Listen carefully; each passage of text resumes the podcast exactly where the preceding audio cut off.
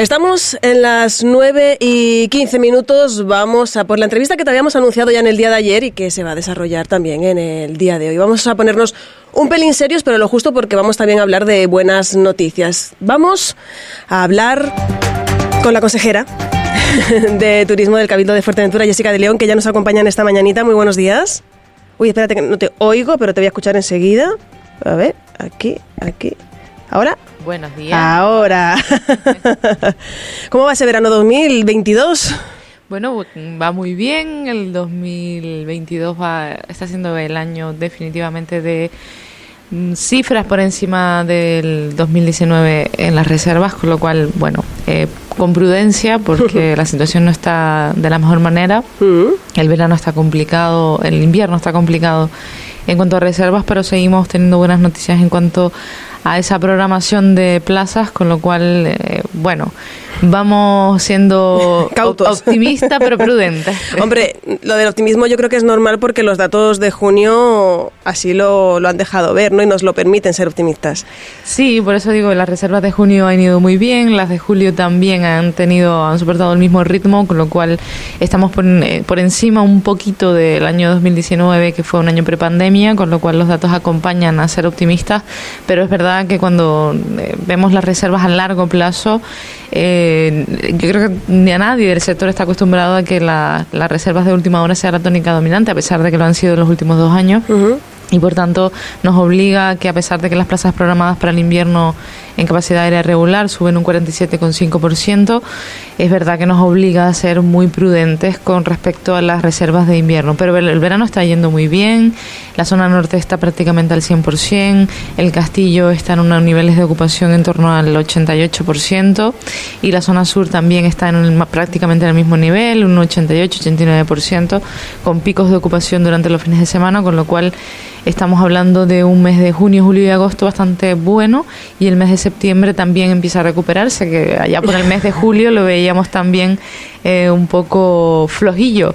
Pero bueno, eh, yo creo que esto va a ser hasta final de año por lo menos la tónica dominante, la subida y la escalada de precios va a ser que mucha gente se piense el viaje hasta última hora y por tanto, pues bueno, por eso siempre digo, muy buenos datos, eh, nos acompaña siempre la estadística, pero también hay que trabajar para llenar esas plazas aéreas ahora. Justo le iba a preguntar, eh, ¿sigue estando esa tónica que se viene dando sobre todo el último año, año y medio, cuando ya hemos podido viajar con un poquito más de libertad, de esas reservas de última hora, de no sé si me lo voy a poder permitir y ahora como están los precios muchísimo más y se están haciendo pues casi del tirón de me voy la semana que viene? Sí, sí, sí, las reservas siguen siendo prácticamente a últimos 15 días. Eso para los hoteleros complica muchísimo la situación porque es operativa de última hora para los receptivos, para todo el mundo. Pero sí que es verdad que eh, al menos vamos llenando los ratios, quiero decir. Eh, los aviones están llegando eh, completos durante este mes de junio, julio y agosto. Yo viajé la semana pasada y la verdad es que eh, uno siente alivio, ¿no? Cuando ve el aeropuerto lleno, cuando ve que las plazas se van llenando de avión y cuando ve, eh, habla con gente del sector y les dice y nos dice que el sector, que el verano está muy bien, que el turismo peninsular se ha recuperado de una manera espectacular, con lo cual sigue esa tónica también predominante de elegir eh, viajes de proximidad por la desconfianza que nos sigue generando la situación. Pero bueno, vamos a, a, ser optimistas, de verdad, Pilar. Yo, yo intento por todo el trabajo que está desarrollando el equipo del patronato con la consejería. Intentamos pues que la isla tenga la mejor promoción en el exterior. Ahora a partir del mes de octubre saldremos en cuatro jornadas road show en cuatro ciudades distintas, en Berlín, en Londres, en París y en Cracovia para presentar allí el destino junto con los hoteleros. Hay gente que yo he leído algún comentario porque soy muy de escucha activa, que oye, que estos viajes, que para qué sirven, pues sirven para que todos esos agentes de viaje que tienen que, que vender el destino Fuerteventura y que están en Alemania, que están en Reino Unido, que están en Francia o que están en Polonia, pues eh, atraigan hacia la isla de Fuerteventura y conozcan el sector, conozcan el hotel en el que se van a hospedar sus huéspedes, conozcan el parque temático al que van a ir a sus hijos o conozcan los paisajes que ofrece la isla de Fuerteventura y por tanto nos obliga a hacer ese esfuerzo de estar en esas ciudades un único día para presentar eh, el destino. También haremos esa campaña de promoción propia que ya tenemos a licitación en cuyo plazo cerrado, con lo cual En 20 días aproximadamente tenemos eh, esa campaña, 20-30 días esa campaña ya a pleno rendimiento para atraer a Fuerteventura eh, con una campaña propia presentar el destino y poder obtener ya esos KPIs. Espero que en esas labores además me ayude el gerente del patronato que ya está en camino, afortunadamente, y no lo hemos nombrado porque tenemos un serio problema con la vivienda en la isla de Fuerteventura, que es que el señor no encuentra vivienda. Eh, y por tanto, bueno, yo creo que vamos a tener un final de año muy bueno eh, para el turismo y con mucha actividad propia también, porque vienen los distinguidos, porque celebraremos ese evento de Saborea que será la puesta de largo por fin de la marca Saborea Fuerteventura. Es decir, yo creo que tendremos un final de año muy bueno. Bueno, eh, la verdad es que la actividad, solo de escucharla ya se pone un dice, hombre, es normal que la cosa vaya encaminadita. El tema del gasto en la isla, ¿cómo, ¿cómo está? ¿Se mantiene? ¿Sigue fluyendo bastante bien el tema todo incluido? ¿Ya la gente se está interesando por... ¿Es otro tipo de turismo que investiga más la isla? Es un destino que se, nosotros tenemos una isla que afortunadamente el turista se mueve bastante por, por la isla. ¿no? El gasto turístico en el año 2019 era de 964 euros de media y ha subido a 1.244, con lo cual nos ha subido un casi un 33% el, el gasto medio y sigue subiendo. Somos de la isla, la segunda isla que más gasta el turista en destino, con lo cual no estamos mal, podríamos estar muchísimo mejor ciertamente porque los turoperadores y los operadores nos siguen demandando producto en la isla de Fuerteventura. Quizás por eso es bueno que también hayamos implementado iniciativas como la que estamos haciendo del bono turístico y también mi compañero Domingo Pérez que ayer anunciaba el bono comercio, ¿no?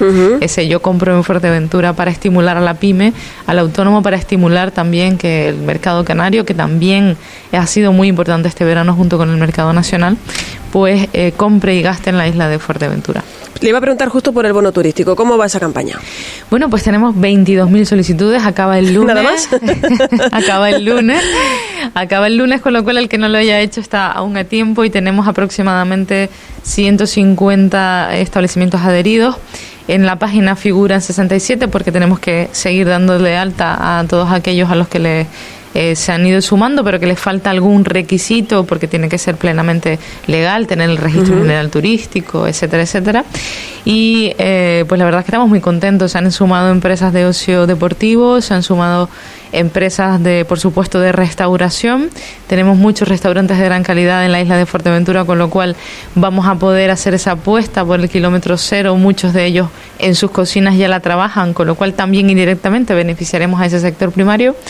Y eh, también se van a sumar los dos grandes parques temáticos de Fuerteventura, uno acuático y el otro que es el Oasis Wildlife, que eh, lo, sumaremos en los próximos días, con lo cual las familias van a tener la oportunidad de comer, de recorrer, de visitar, de experimentar. Eh, buceo, kitesurf, windsurf, surf en la isla de Fuerteventura y eso es lo bueno, ¿no? Yo al final creo que es lo que tenemos que, hacer, ¿no? Estimular a la pequeña y mediana empresa que crea puestos de trabajo cada día en la isla de Fuerteventura que no paran de subirle los costes de producción y que la administración pública tiene que hacer ese esfuerzo por poner en valor esa otra parte del destino, que no solamente son aviones y hoteles, sino que es toda esa gente amable que genera que el destino tenga el 77% de fidelización de nuestros turistas, que lo hace desde el que le hace la cama cada día y le pone una toallita bien y le deja una notita para desearle los buenos días, a los que les doy las infinitas gracias, hasta el camarero que le sugiere el plato, el mejor plato del día que ha cocinado un buen cocinero que se ha llevado horas y horas y horas pelando papas, eh, preparando los ajos. Al final esto es un, engranaje bastante, bastante amplio. La industria turística es muy bonita porque ellos dicen que crean felicidad y yo me lo creo absolutamente porque alguien que viene a Fuerteventura tantas veces es porque le hemos conquistado en lo más profundo, ¿no? En el corazón.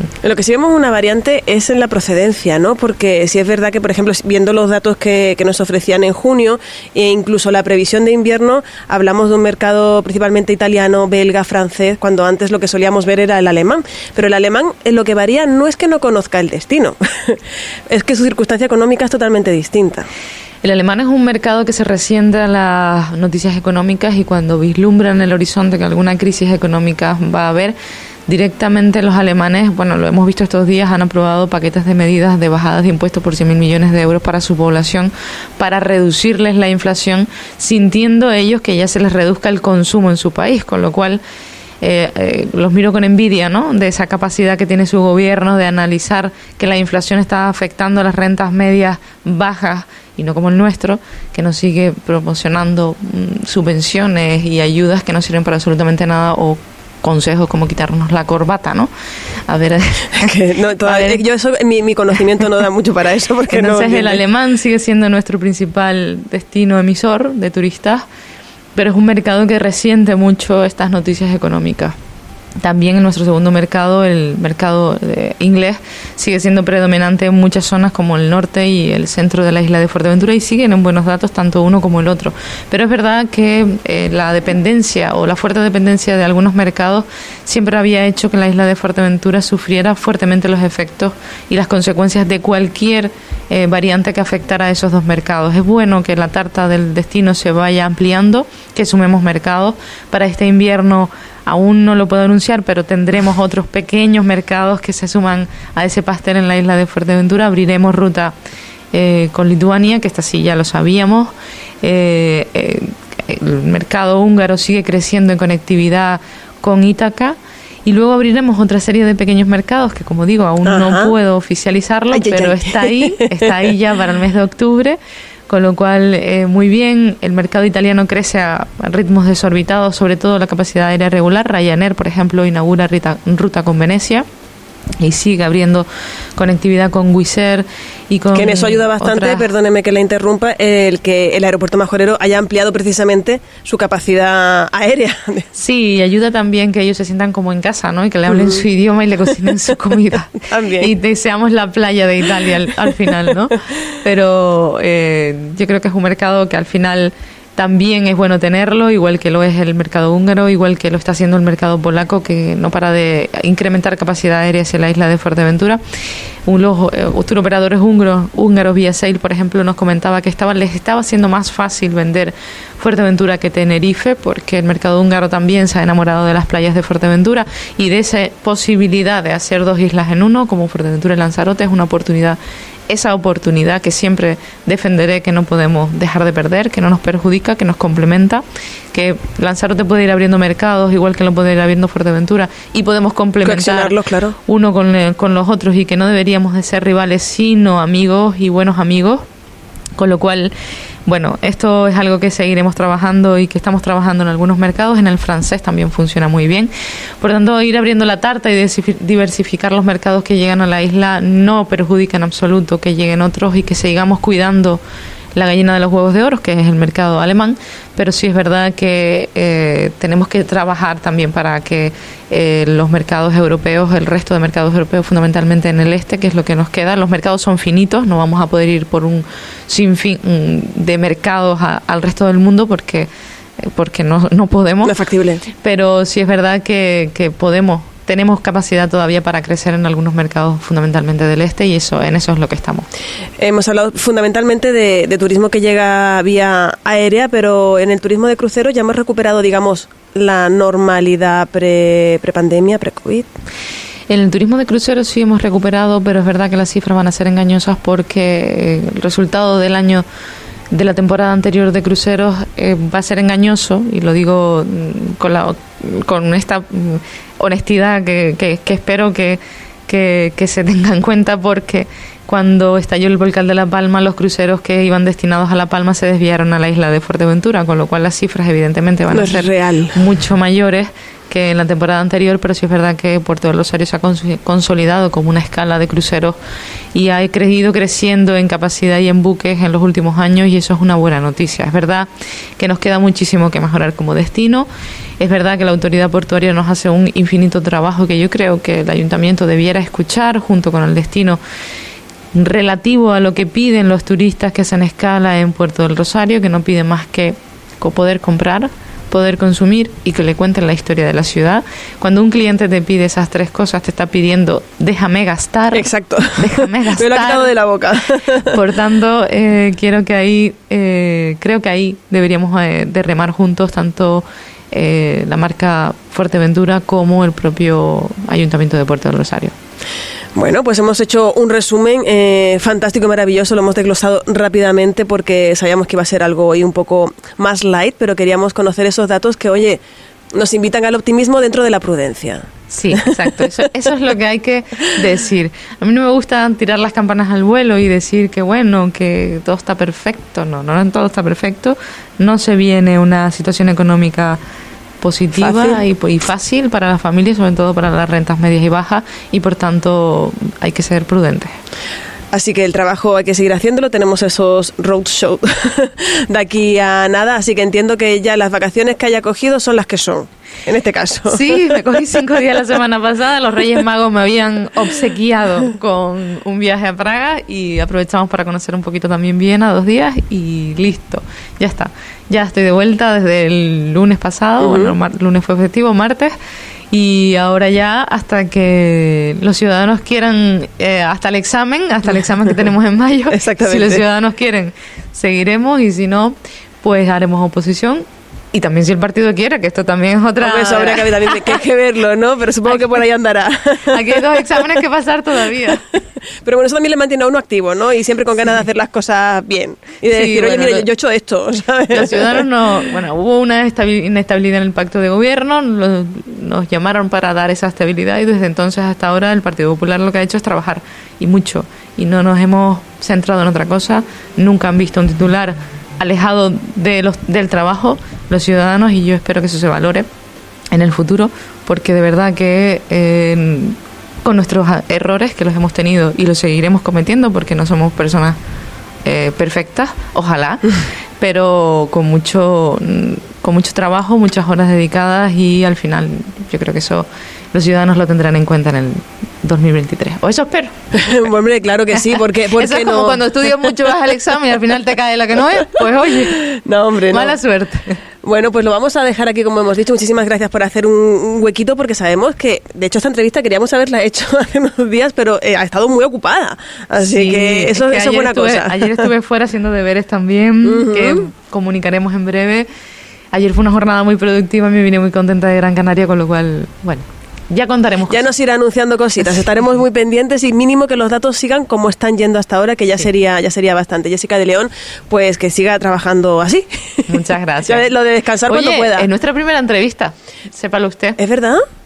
Eh, y mira que nos hemos cruzado tantas veces en tantos sitios y en tantos medios, pero haciendo cosas distintas. a bailar. Eso, ¿eh? Pues a que se despierta con otra cosa si escucha el programa suena bien tempranito. Este verano más tarde, pero, pero bueno. Pero aquí estamos para, para, informar a la gente que es de lo que se trata también. Así que un placer, compañera. Igualmente. Venga, buen día, feliz verano. Playing all the hits. Solo aquí lo tienes todo. Los números uno que más suenan. La única que te lo pone todo, todo, todo. todo. Radio Insular.